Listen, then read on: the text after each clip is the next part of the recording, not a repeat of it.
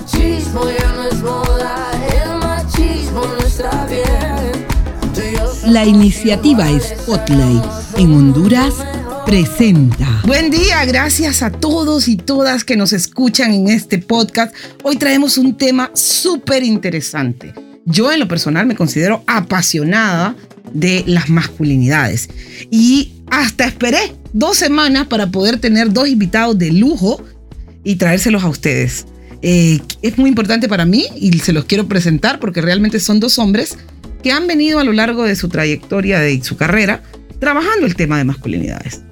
Estudiándola, investigándola, analizándola, eh, desarrollando talleres, metodologías, todo el trabajo que tiene que ver con masculinidad. Y usted, y usted que está en su casa dice, ¿qué es eso de las masculinidades? Bueno, aquí se lo vamos a contar en esta media hora. Espero nos dure el tiempo, gracias a la iniciativa Spotlight y a la Unión Europea, a Naciones Unidas, por patrocinarnos este bonito espacio. Tengo, eh, voy a presentarles a Servio Tulio Mendoza. Él es licenciado en gerencia de negocios, especialista en género, educación y desarrollo. Con más de 18 años de experiencia como coordinador de educación y desarrollo del Instituto Nacional de la Mujer, del INAN. De hecho, Servio Tulio es el referente de masculinidades en el INAN. También es voluntario como director nacional de desarrollo institucional de la Asociación Nacional de Scout de Honduras y tiene 32 años de experiencia en educación no formal, estudios de diseño curricular, educación alternativa no formal en CREFAL UP, UPN FM. ¿verdad? Diplomados en género, políticas públicas, igualdad y equidad de género. Y qué bonito es escuchar varones hablar de género, ¿verdad? Aunque a veces nos dicen, no, tampoco los vamos a magnificar, porque debería de ser la mayoría, todos los hombres deberían ser feministas. Pero bueno, vamos a seguir hablando de esto. También tengo a Daniel Molina. Daniel es especialista en género y masculinidades, ha trabajado con Plan Internacional en diferentes países durante más de 15 años. Actualmente Daniel es el especialista regional en igualdad de género e inclusión para la Oficina Regional de Plan Internacional en América Latina y el Caribe. Daniel también ha apoyado el diseño de implementación de programas globales transformadores de género, ¿verdad? Con eh, un fuerte componente en análisis de género y masculinidades, derechos de niños y niñas, prevención de violencia de género, juventudes indígenas y cambios en normas sociales relacionados al matrimonio, uniones forzadas de niñas y adolescentes. Ha impulsado procesos de trabajo en masculinidades positivas involucrando a niños, adolescentes, hombres, jóvenes y adultos en América Latina, Asia y África. Ha diseñado y facilitado procesos de fortalecimiento de capacidades en género, inclusión e interseccionalidad de Plan Internacional y Socios. De verdad, Daniel, qué gusto tenerte. Además, eres un orgullo. Eres un orgullo nacional porque has trascendido fronteras con este tema. Bienvenido, Daniel. Gracias, Mildred. Muchas gracias. También, Servio Tulio, bienvenido, bienvenido eh, a, este, a, este, a este podcast sobre masculinidades. ¿Verdad? Realmente estoy muy contenta de tenerlos a los dos. Y bueno, empecemos. A ver, Daniel, empecemos contigo. ¿Cómo es esto de las masculinidades? Conversemos de esto, porque yo tengo dos varones aquí y hoy no voy a hablar tanto. Qué bueno esa, qué buena esa pregunta, Mildred, y que realmente qué, qué lindo poder estar en este espacio juntos con colegas que venimos haciendo esta lucha y, y esta marcha de hace años. Parece que fue ayer cuando empezamos a trabajar el tema de masculinidades. Y, esa pregunta tan generadora y tan, tan importante y vivencial, Mildred, es, es clave, ¿no? O sea, ¿qué son las masculinidades? Pues la masculinidad nosotros la comprendemos como todo ese conjunto, ese bagaje de comportamientos, actitudes y prácticas que se supone que los hombres, o las personas que se refieren o que se identifican como hombres deberíamos de tener para comportarnos, para relacionarnos, ¿no? Pero siempre que nosotros hablamos del tema de masculinidades o de, de la masculinidad, tenemos que saber que hay una pluralidad, ¿verdad? No todas las masculinidades son iguales. Y eso es importante, verlo como un espectro, ¿no? Saber de que, por ejemplo, no es lo mismo ser un hombre blanco, casado, heterosexual, con un PhD en una universidad muy importante que un hombre mestizo o indígena en una comunidad rural, homosexual, gay, ¿verdad? Gay, no es lo mismo. Entonces, el tema de, ponerle la es, ¿verdad? En la pluralidad de las masculinidades nos ayuda también a poder identificar de que las masculinidades tienen que verse desde el enfoque también interseccional. ¿Y qué se refiere a eso? Es saber de que hay diferentes condiciones de en los seres humanos y los hombres no están exentos a eso, que les dan privilegios, pero también al darles privilegios a otros les otorgan barreras que les impiden tener el acceso a vivir, ¿verdad? Libres de violencia o poder tener eh, metas en su, en su vida, poder alcanzar esas metas en su vida, ¿no? Entonces, la interseccionalidad en las masculi- masculinidades plurales es sumamente importante, ¿no? Poder verificarlas que no hay una, una única forma de ser hombres. Pero hay otro concepto, tercero, que es importante también cuando nosotros desempacamos el tema de masculinidades, ¿no? Que es la masculinidad dominante. No sé si entramos ahora de un solo, pero podemos ir Escuchemos poquito a, a, poco. a Servio Tulio sobre, sobre estas masculinidades. 18 años Servio Tulio en el INAN, eh, trabajando temas de género eh, y llevando el Bueno, tema de es un, masculinidades. es un tema de construcción permanente. ¿Por qué? Porque el tema de masculinidad y masculinidades inicia en el ser, en cada quien. Y como lo plantea Hayes, primero somos, estamos en un ambiente, entonces ahí se va creando los diferentes círculos donde ser más ejercer la masculinidad eh, se relaciona con diferentes elementos, como por ejemplo elementos históricos, porque los seres humanos nos relacionamos con nuestra historia. Y recordemos que las personas adultas aprendemos de lo que ya sabemos y de lo que nos interesa. Entonces, la masculinidad se ejerce desde lo que ya sabemos, desde el concepto desde el contexto histórico en que estamos y desde dónde nos reconocemos. Entonces, ¿qué podemos reconocer del tema de masculinidades? ¿Quiénes somos? ¿Cómo somos? ¿Qué es lo que queremos hacer? ¿Qué es lo que aspiramos? Si realmente tenemos un proyecto personal o no. Eh, es importante que reconozcamos, nos reconozcamos como personas, pero yo no diría eh, masculinidades plurales, sino que diría masculinidades diversas. ¿Por qué? Porque la diversidad de las masculinidades, o sea, la diversidad de expresión individual como hombres, tiene una referencia colectiva de las diversidades. ¿Por qué? Porque en la medida que reconocemos todas esas diferencias entre unas y otras personas, podemos identificar eh, que cada quien ejerce su masculinidad desde esos referentes que, les comentaba, desde lo histórico, lo anecdótico, las simbologías, todas las subjetividades que están ahí. Pero ¿qué es lo que pasa cuando hablamos de la masculinidad como concepto? Que hay un montón de mitos, estereotipos, prejuicios que se fundamentan en los miedos y en los tabús.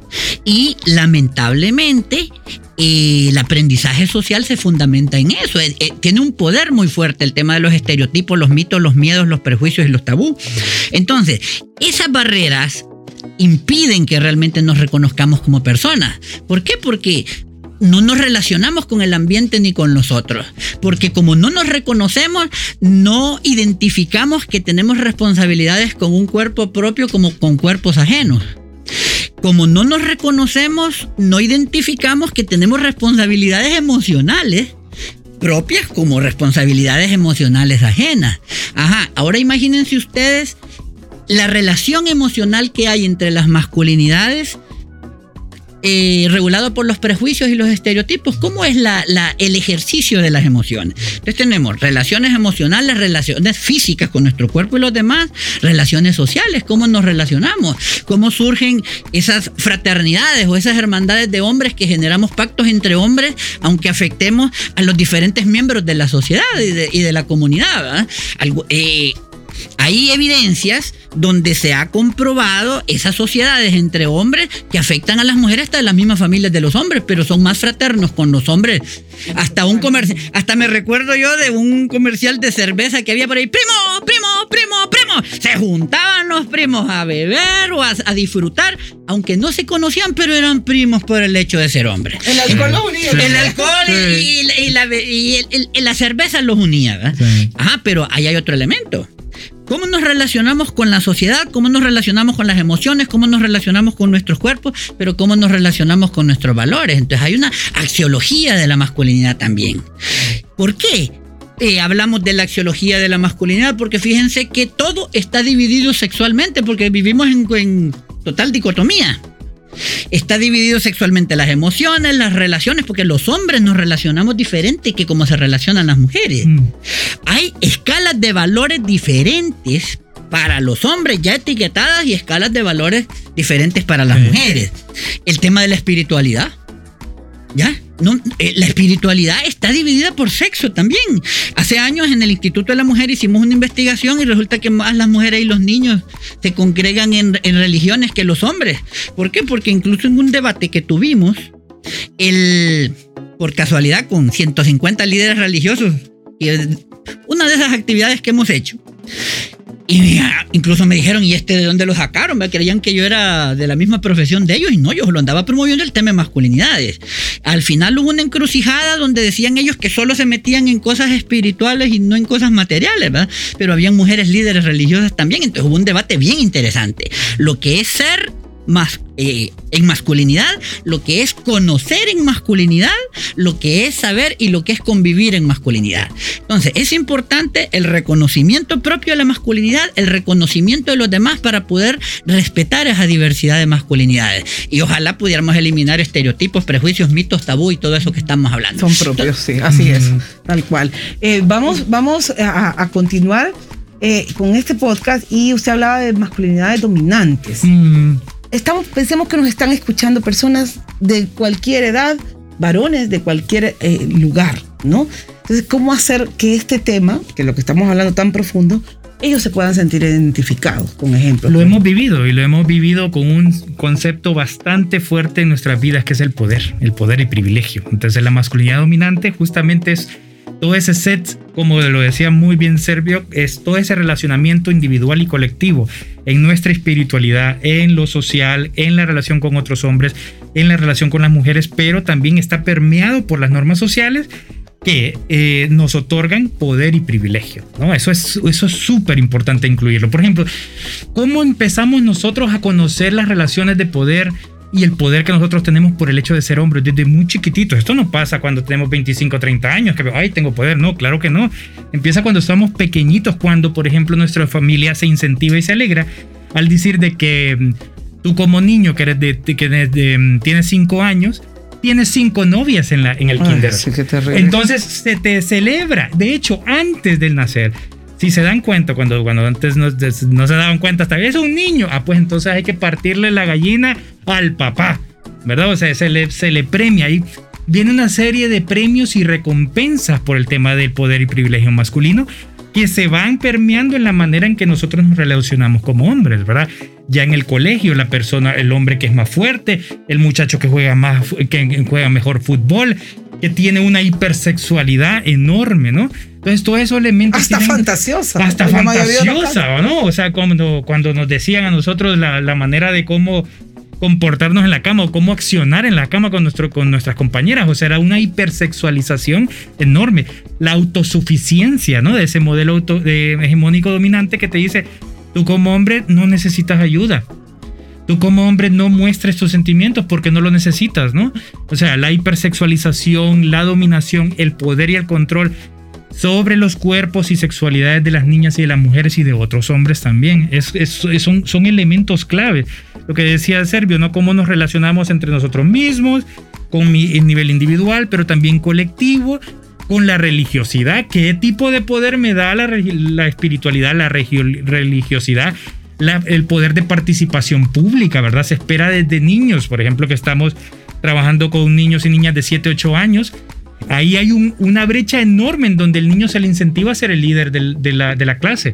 Se le incentiva a poder participar aún más. Y la niña es la secretaria, la niña es la que le apoya, la niña es la que está, las niñas son las que están atrás. ¿Por qué? ¿No? Entonces, esa relación de poder y privilegio es, se mete tanto en nuestra piel desde tan jovencitos que lo vamos, y obviamente se va disfrutando, ¿verdad? Pero la manera es poder ver y reflexionar cómo ese privilegio, ese poder también nos daña a nosotros.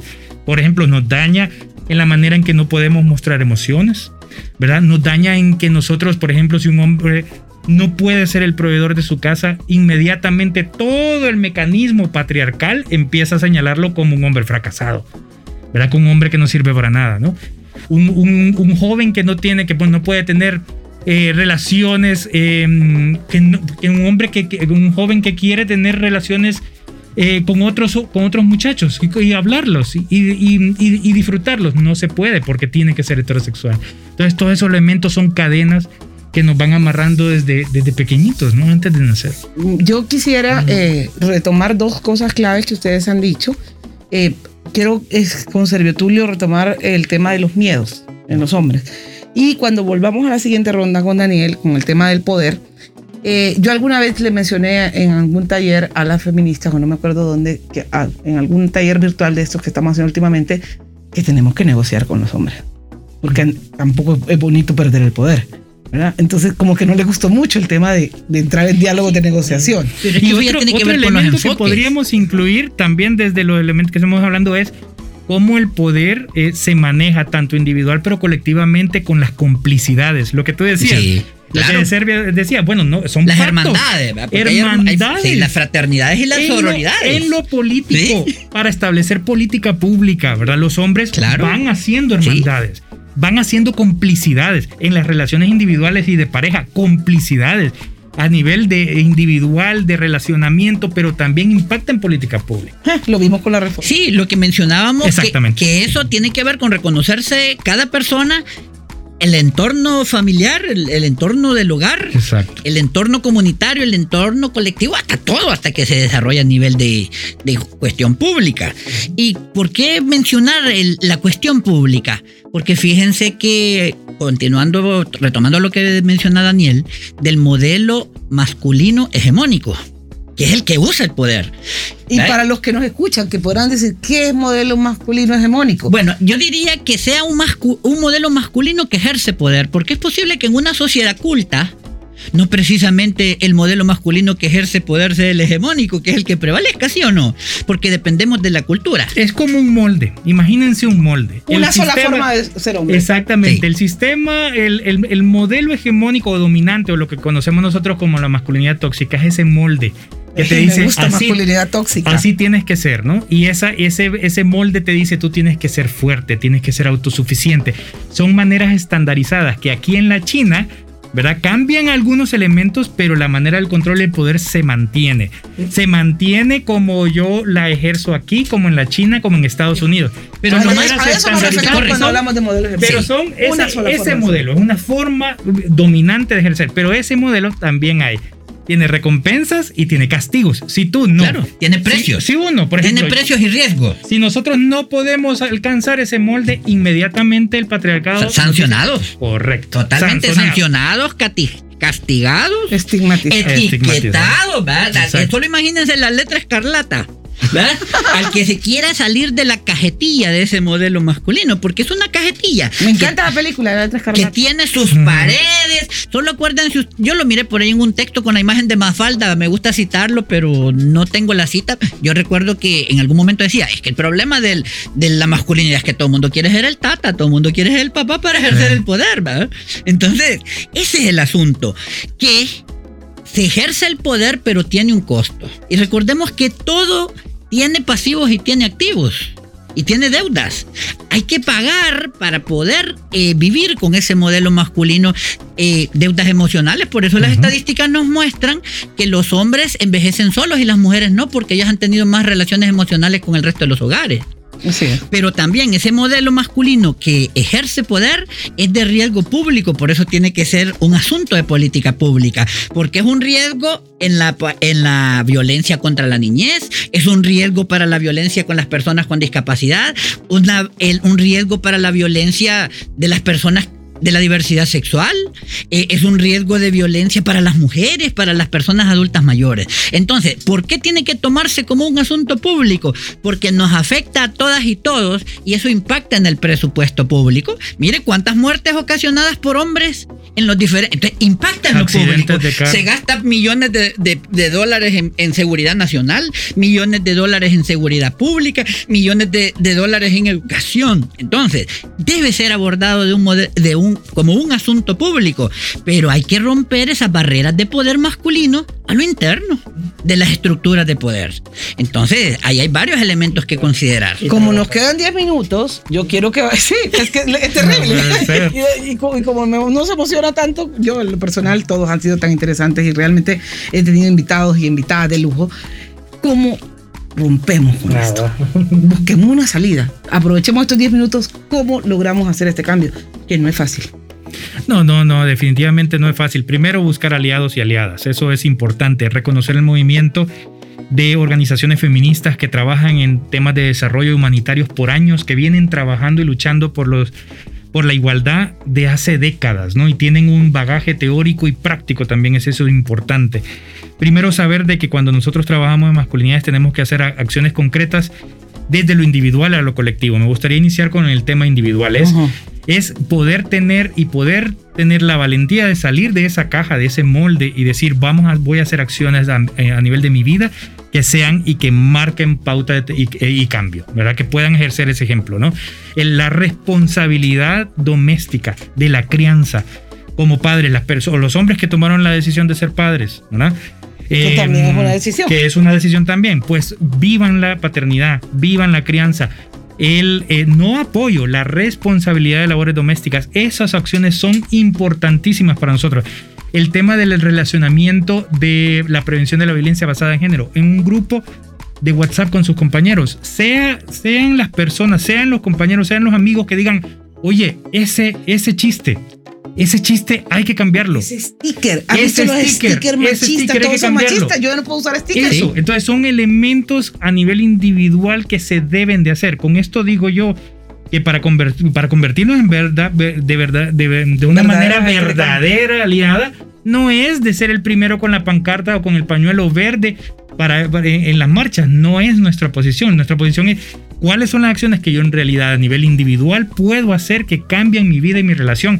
Tanto a nivel individual, relacional, comunitario y obviamente impactar lo demás. Eso a nivel individual. A nivel colectivo, como proyectos, los que tenemos la posibilidad de poder trabajar en el sistema, en el espacio de desarrollo humanitario, es poder elevar todas las buenas experiencias a nivel de cambios individuales y colectivos de proyectos hacia la política pública. Tenemos que llevarlo más allá.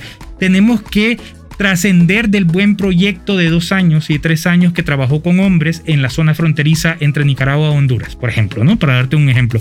O en el Caribe, o o en la parte de Copán. Tenemos que cambiar y dar el salto para realmente crear evidencia de cuál es el impacto que tenemos cuando trabajamos en desarrollo con los hombres para la igualdad de género, para transformar esas relaciones de poder y esas relaciones de género es fundamental hacer esa trascendencia y creando evidencia nosotros tenemos que impactar política pública. Tenemos que llegar a los que están tomando el poder. Ahorita que hay un montón de políticos fuera que están haciendo sus campañas, tenemos que realmente exigirles la manera en cómo se va a abordar el tema de de, de los hombres y, y la, la relación de la política pública con los hombres. No puede ser posible que eh, estemos escuchando en, en canales de televisión un domingo en la mañana eh, un grupo de hombres que hablan de fútbol, que eso es su expertise de hablar de fútbol, en estar en contra de la ley de paternidades, por ejemplo. Hace un par de años lo que decían era, si, si la ley de paternidades responsable se pone en Honduras, lo que van a hacer es que van a haber un montón de hombres que van a andar eh, embarazando a mujeres para tener sus dos semanas de, de, de vacaciones. Ese tipo de cosas van pegando y clavándose en la, en la mente de la, y en la cabeza de las personas y aquí en, en Honduras. ¿no? Le dan ideas. Entonces Claro. la idea es, es hacer esa transformación. Trabajar con los medios de comunicación es fundamental para poder darle la vuelta a la tortilla a todas las normas sociales, normas de género y estereotipos que nos atan mucho más a ese molde. Sí, hasta voy a respirar con lo que voy a decir así como... Porque quiero, lo que voy a decir quiero que sea con un poder de la sencillez a lo que me voy a referir. Es importante que toda la sociedad, no solo los hombres, entendamos la diferencia entre la burla y el sentido del humor. Si logramos entender esa diferencia entre la burla y el sentido del humor, los hombres, la mujer, toda la comunidad nos vamos a dar cuenta cuando surge un chiste machista, un chiste sexista, misoginia, todas las transgresiones contra el resto de la diversidad de la población que hay. Eso a nivel individual. Reconocer la diferencia entre la burla y, el sentido del humor.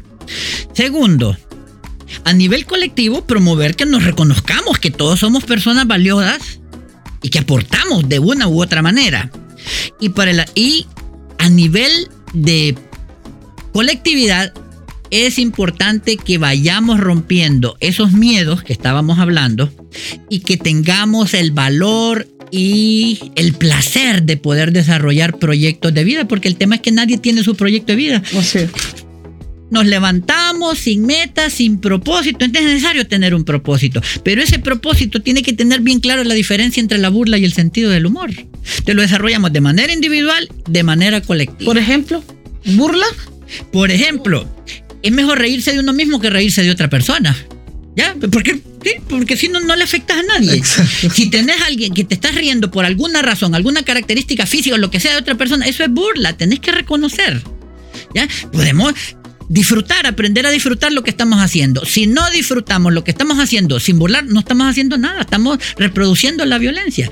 Entonces no sé si se logra identificar esa semillita de reconocer la, la diferencia entre la burla y el sentido del humor. ¿Por qué nos tenemos que reír dañando a alguien? ¿Por qué no nos reímos disfrutando? ¿Ya?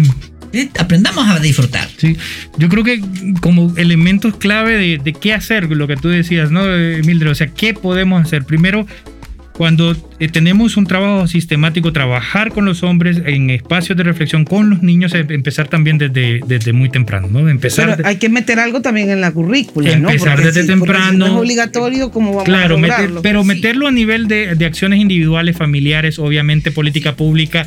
Y eh, lo que me quería referir era, es apoyar a los chicos y a los hombres desde donde están, ¿verdad? Sabiendo y reconociendo de que hay normas sociales que están afectando la, La manera en que ellos se están comportando, ¿verdad? Eh, la manera en que se relacionan con los demás, eso por un lado. Luego, continuar reconociendo, apoyar a ellos en diferentes espacios, a nivel formal como en la, como en el- como en la escuela, a nivel de grupos de reflexión, pero ir más allá.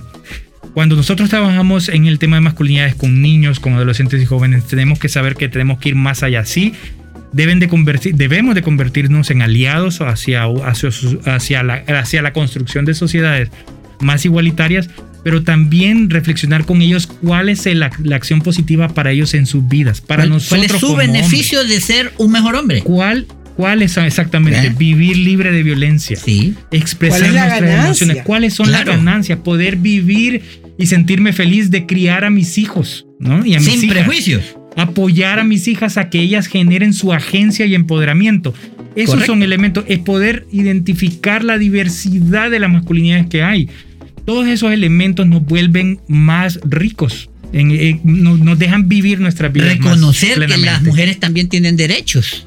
¿Ya? Ese creo que es la el punto de partida. ¿Ya? De reconocer que las mujeres tienen derechos también. Reconocer el aporte de las mujeres es algo que fortalece nuestra identidad como hombres. Así es. Pero ahí es donde vienen los miedos. Claro. Porque también hay mucho temor y mucha inseguridad de los hombres a que las mujeres por ese mismo sistema dominante. O sea, ese, mismo te- ese mismo sistema te dice el miedo. Si tú, pero ¿cuál es el miedo, Mildred? Y Servió ser es de salirse de ese molde. El de no cumplir la expectativa de ese molde inmediatamente te sanciona. Y cuando yo te digo, es el cuando, miedo al castigo. cuando te dicen el miedo de sancionar y castigo, no te castiga a un en- ente, el patriarcado que viene por allá. El patriarcado está ahí al lado con mi padre, que Sí. me dice, oíme, pero si vos sos hijo mío, ¿por qué te está comportando así? Todo el sistema Está social familiar. En ese grupo de WhatsApp Lo- lo más de cercano. hombres que te tañen como bueno y ahora es que no te gustan a vos. Las presiones Entonces, sociales. La presión sí. social Los empieza amigos, los amigos, las amistades. Ese es el sistema patriarcal trabajándose a través de ese modelo dominante que te dice, ojo, si no te comportas como deberías, entonces aquí viene esta sanción y castigo. Bueno, se nos fue el tiempo. Maravilloso, espectacular este programa, súper interesante, pero definitivamente tenemos que hacer una segunda parte. Gracias a la iniciativa Spotlight, eh, la Unión Europea, Naciones Unidas, por este programa. Gracias a mis invitados de lujo, Daniel Molina, Servio Tulio Mendoza. De verdad que me encantó verlos de nuevo y me encantó volver a hablar Ay, de estos gracias. temas tan interesantes y gracias a usted que está en casa, que nos está escuchando a través de este, de este podcast. Hasta luego. machismo ya no es moda, el machismo no está bien. Tú y yo somos iguales.